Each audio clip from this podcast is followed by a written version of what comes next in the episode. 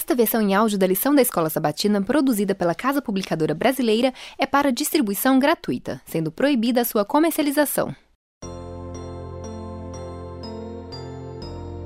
Lição 14, 24 a 31 de dezembro. Algumas lições do livro de Jó. Verso para memorizar.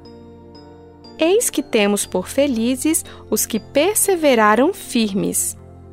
Tendes ouvido da paciência de Jó e vistes que fim o Senhor lhe deu, porque o Senhor é cheio de terna misericórdia e compassivo. Tiago 5, 11 Sábado à tarde. Chegamos ao final do estudo deste trimestre sobre Jó. Embora tenhamos abordado muitas coisas do livro, devemos admitir que há ainda muito mais a abordar e a aprender.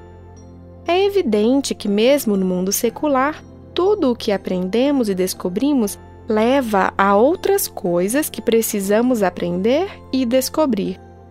Se é assim com átomos, estrelas, águas vivas e equações matemáticas, quanto mais com a palavra de Deus.